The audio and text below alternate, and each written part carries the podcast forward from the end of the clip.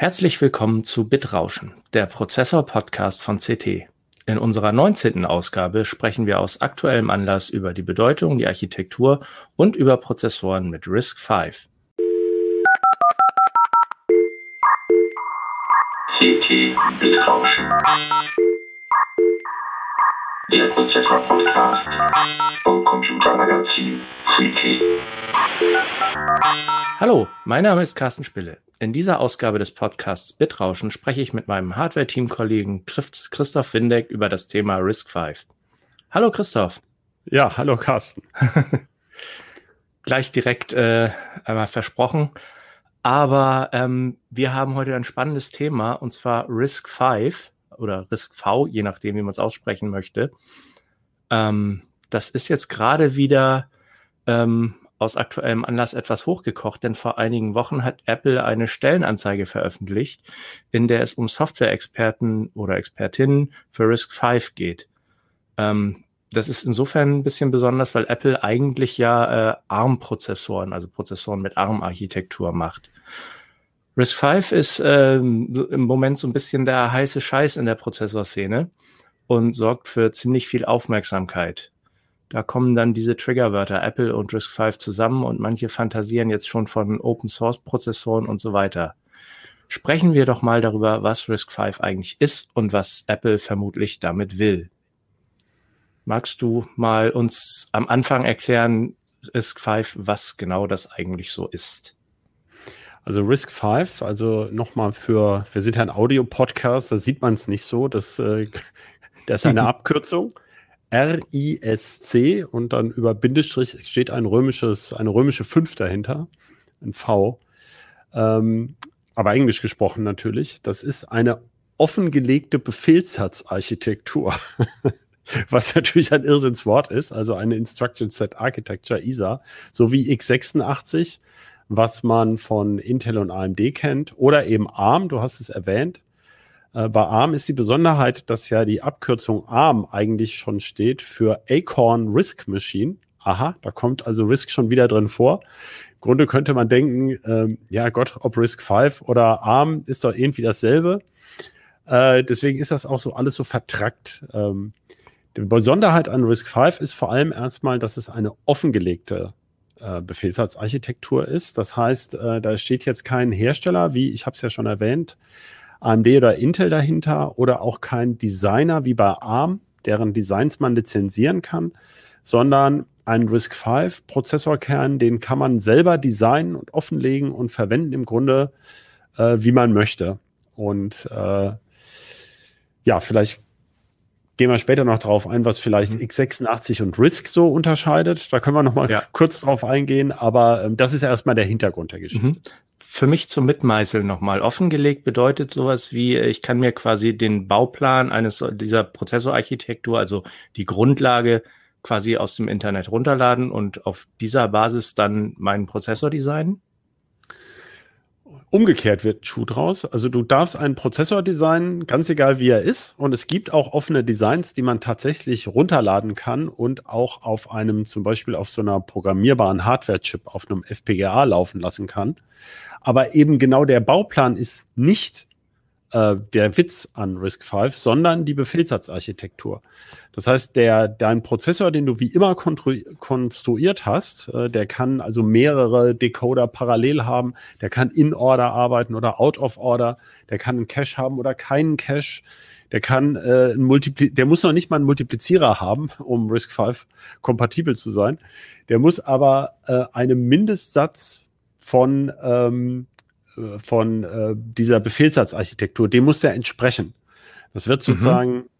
ähm, digital geprüft. Also der muss bestimmte Grundbefehle ausführen können.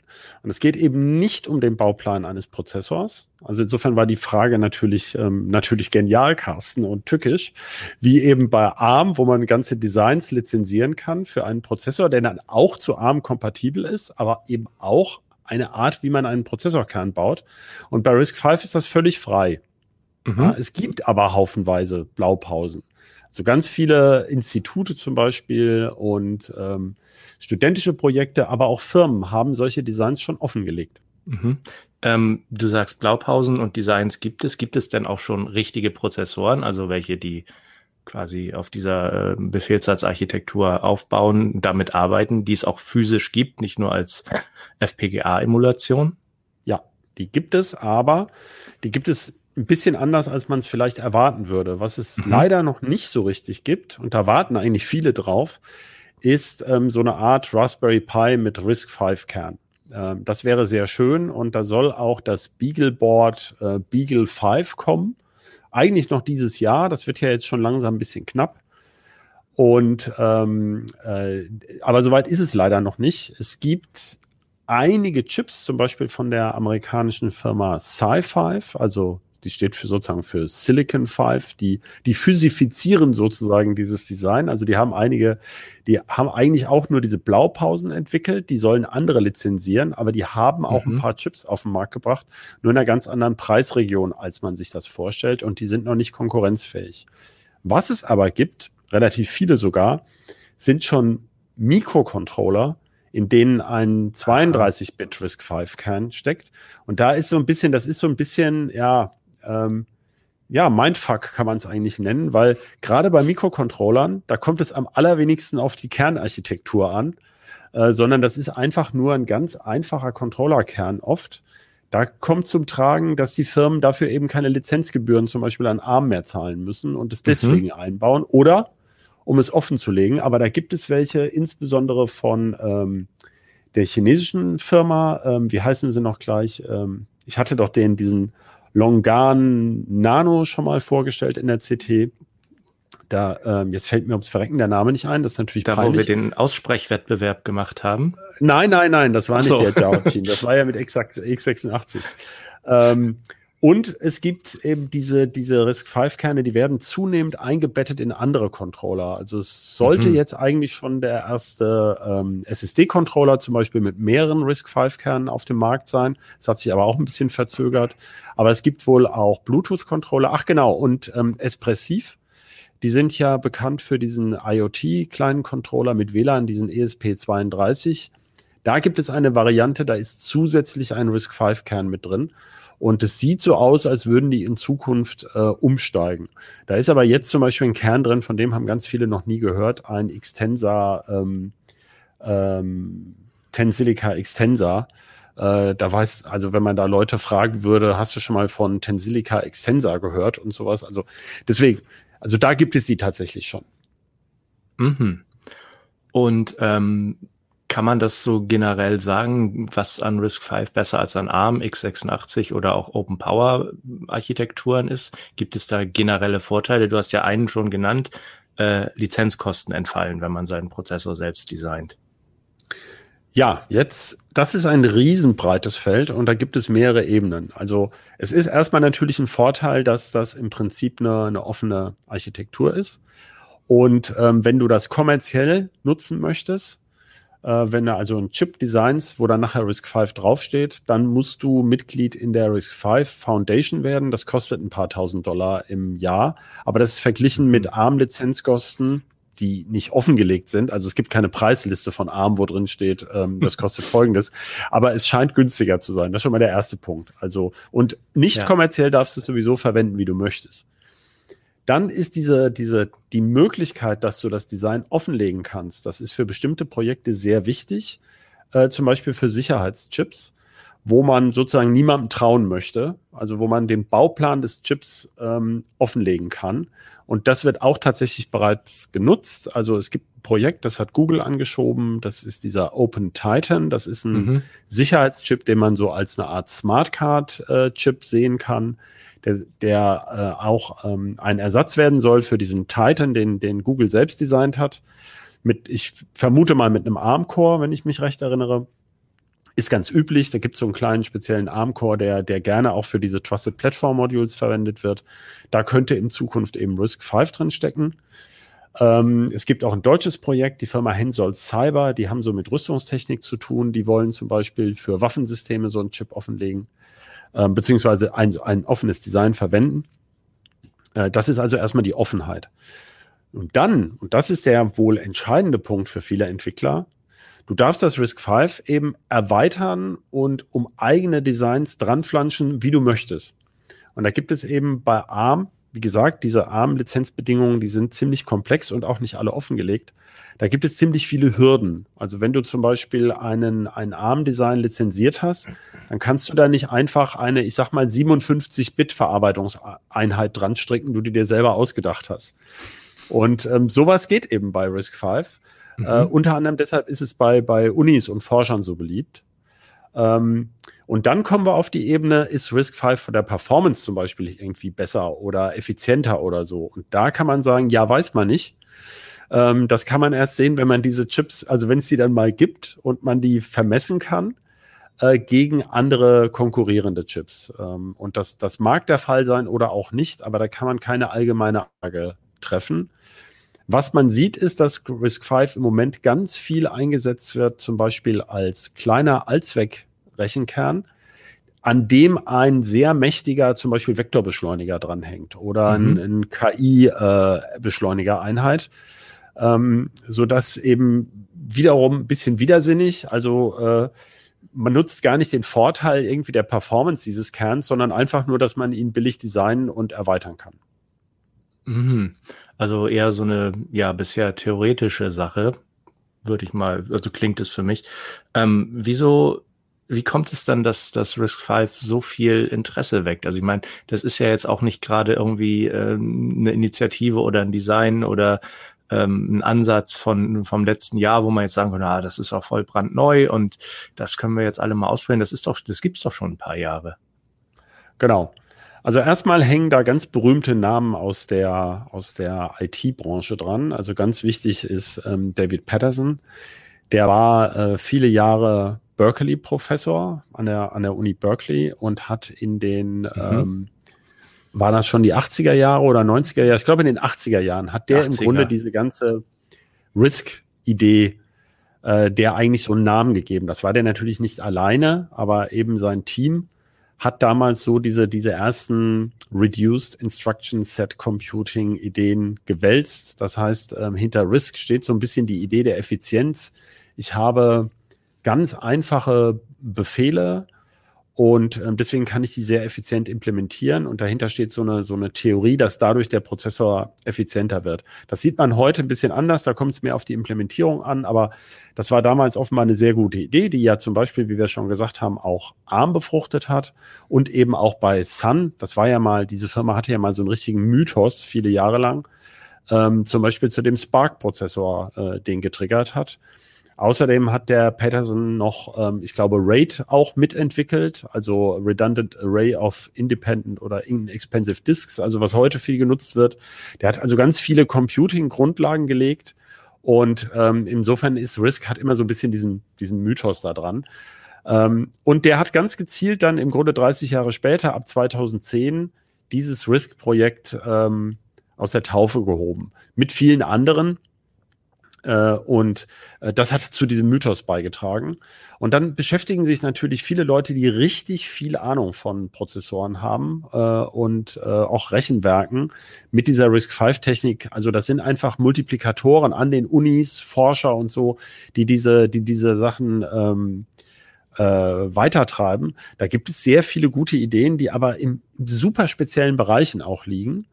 Ähm, das trägt also auch dazu bei, dass, sagen wir mal, bestimmte Leute sehr viel über dieses Projekt reden. Und dann hatte mhm. man einfach sehr große Hoffnung. Also es gab ja ähm, natürlich, gibt es eine gewisse Frustration darüber äh, jahrelang, dass Intel einfach, ja, das ist ja sieht man ja auch, dass äh, AMD so profitieren konnte, eigentlich von Intels Schwäche. Man hatte so das Gefühl, dass AMD, äh, also dass vor allem Intel jahrelang nur kleine Fortschritte gemacht hat in der, in der Fortentwicklung äh, von Prozessoren und dass man im Grunde immer wieder der, dasselbe Zeug neu aufgegossen wird. Da, da gibt es sicherlich auch so eine Hoffnung, dass mit RISC V mal wirklich grundsätzlich andere Konzepte auf den Markt kommen. Uh, Open Power hat zum Beispiel am Anfang, also das ist ja die Architektur von IBM, die offengelegt wurde. Ähm, äh, da, da gab es am Anfang auch sehr viel mehr Interesse für. Das ist aber schneller abgeebbt, als ich zeigte, hm, da springen weniger auf. Vielleicht war es auch die Konkurrenz zu Risk 5. Es gibt wirklich sehr, sehr viele Firmen und äh, Institute, gerade auch zum Beispiel in China, die ganz intensiv äh, Risk-V-Projekte vorwärts treiben.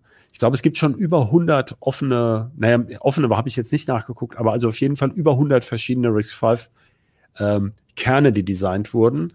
Also es ist eine unglaubliche ähm, Energie, die da reingesteckt wird. Aber was es am Ende wirklich dann rauskommt, das wird man erst dann sehen. Naja, und jetzt haben wir ja, reden wir ja gerade über Apple, dass die möglicherweise zum Beispiel irgendeinen Beschleunigerkern damit äh, ähm, machen wollen. Und das zeigt ja, also äh, Western Digital will das nutzen für SSD-Controller. Ähm, Nvidia baut es als Controller möglicherweise jetzt schon in manche Grafikchips ein. Man weiß das gar nicht so genau. Als Steuer also es ist jedenfalls da, ne? Genau, dieser, dieser mhm. ehemalige, glaube ich, Falcon hieß der vorher, ne? Irgendwie so ein, so ein einfacher mhm. Steuerkern, ähm, der im Grunde die Aufgaben in der GPU verteilt oder verwaltet. Mhm. Ähm, dafür könnte man das nehmen, aber sie haben, glaube ich, bis heute nicht öffentlich gesagt, ob sie bis jetzt schon RISC-V im Inneren ihrer Grafikkerne einsetzen. Ja, also soweit ich weiß, es gab es da mal eine Präsentation, dass sie, dass sie das evaluieren und die ganzen Vorteile und so wurden da aufgelistet, aber wirklich bestätigt äh, haben sie es nicht, aber das hatten sie vorher mit den Armkernen ja auch nicht.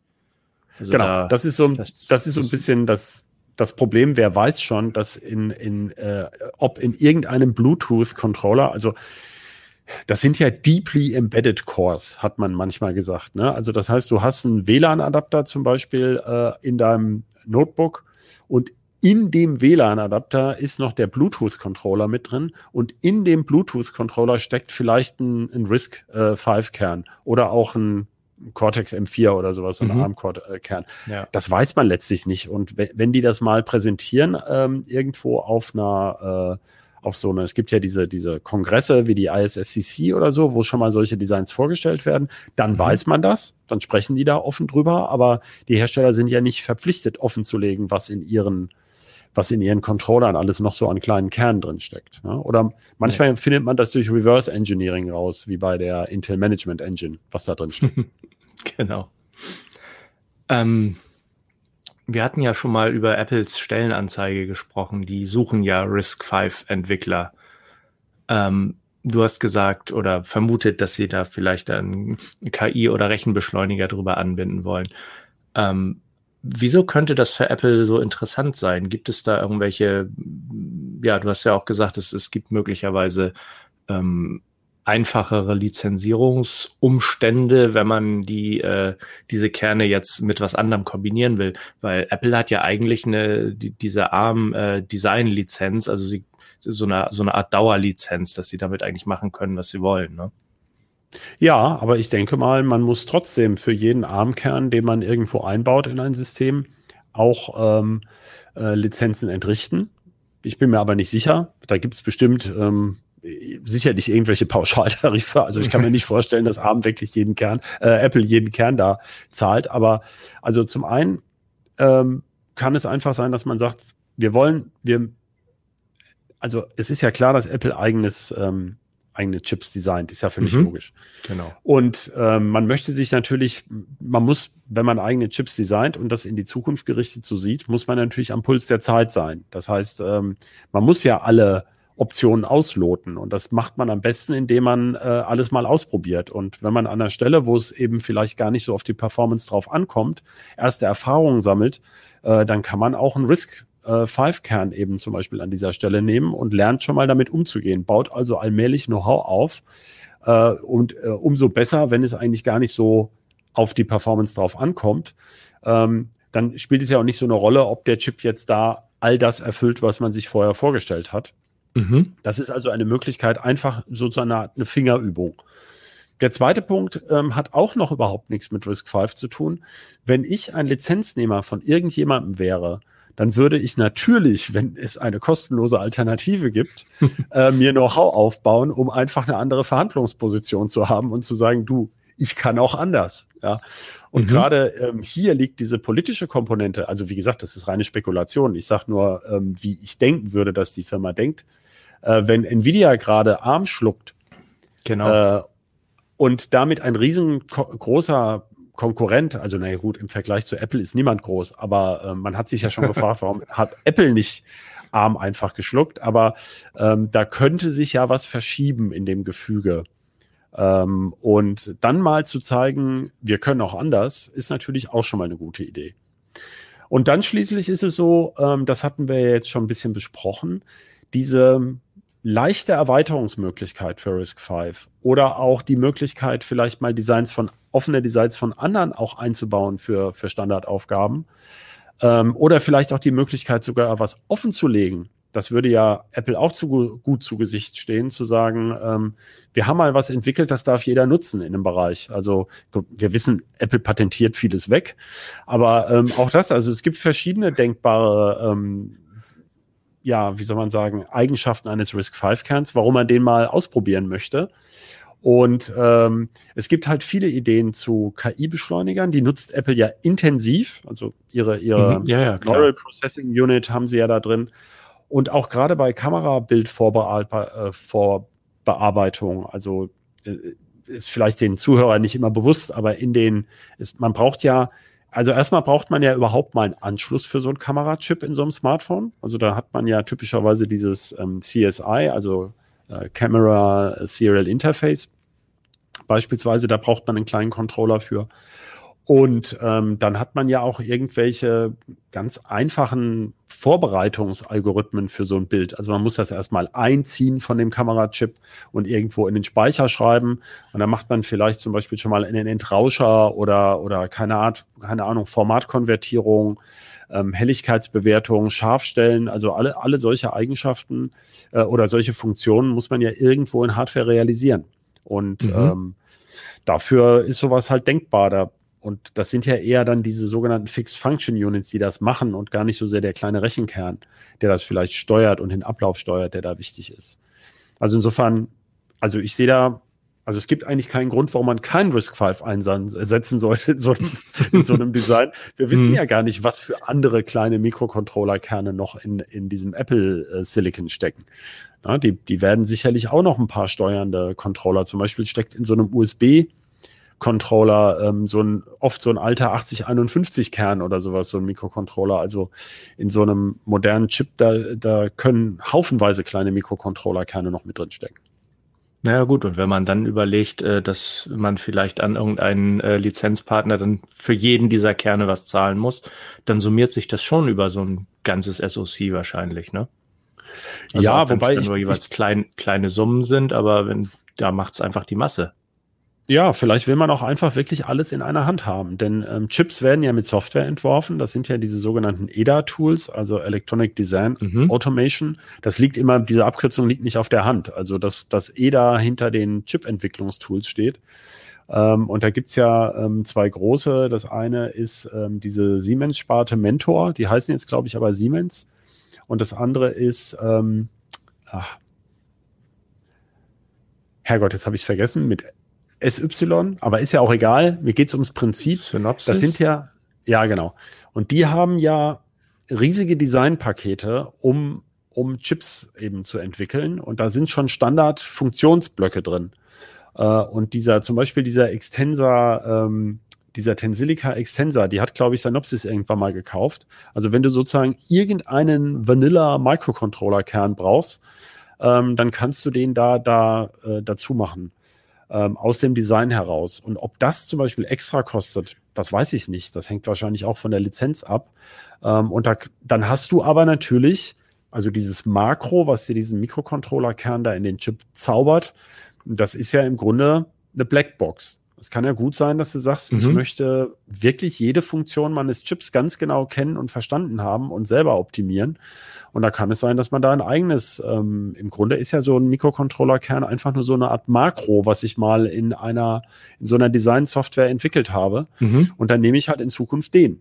Ja, also, ja klar gerade wenn du vielleicht mit äh, besonders toller Privacy werben willst und ganz, ganz sicher gehen willst, dass nicht in irgendwelchen anderen Chips oder Kernen, die dir, die du dann lizenziert hast, vielleicht dir irgendwelche äh, Hintertürchen von Geheimdiensten untergejubelt werden. Das wäre ja vielleicht auch noch eine Option, ne? Ganz genau. Ich habe mich das zum Beispiel auch bei, bei Western Digital. Die haben, ähm, die tragen ja nun erheblich auch zu Risk 5 bei. Die haben ja, glaube ich, diesen Swerve heißt der, glaube ich. Ich weiß nicht genau, wie man den spricht. Also S-W-E-R-F. Swerve. Da haben die schon mehrere äh, Kerndesigns, also RISC V Kerndesigns offengelegt und ähm, was mir eingeleuchtet hat, ist, dass sie die in irgendwelche SSD-Controller oder auch Festplatten-Controller einbauen wollen. Aber da ging es auch um Sicherheit und um ähm, ja, um also wie ein Sicherheitschip. Äh, das ist ja bisher zum Beispiel, ist das ja so ein bisschen so ein blinder Fleck. Ähm, man weiß ja bei seiner SSD oder Festplatte im Grunde gar nicht, äh, ist diese, ist diese, die Firmware zum Beispiel, ist sie digital signiert? Ist sie wirklich unmanipulierbar? Äh, wir reden ganz viel über das BIOS oder über das Trusted Platform Module und so, aber es steckt ja in jedem Keyboard-Controller, kann ich ja die in der Firmware was weiß ich, einen Keylogger injizieren möglicherweise. Ja, es, es prüft keiner nach. Wir haben vor Jahren schon mal über dieses USB Authentication äh, gesprochen, also dass man im Prinzip sieht auch USB, die USB-Spezifikation vor, dass man die Firmware in deiner Maus sozusagen überprüfen könnte. Nach, mhm. ähm, ja. Macht aber bisher keiner.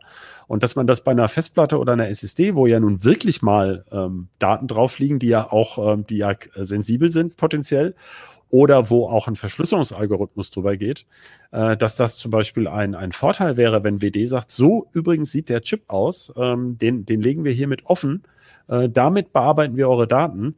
Ähm, das wäre ja eine gute Sache. Also das, das wäre ja sogar ein, ein langfristiger Security- oder Privacy-Nutzen für die Nutzer von solchen, ähm, von solchen Komponenten. Definitiv. Ja, das war ein sehr interessantes Gespräch. Ich habe viel Neues erfahren über Risk 5. Ich hoffe, unsere Zuhörer auch.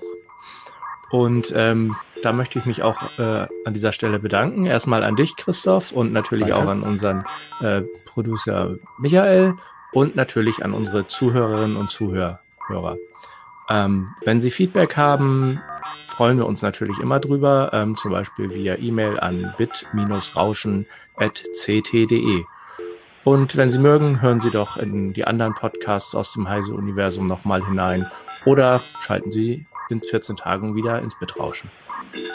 Auf Wiederhören. Tschüss.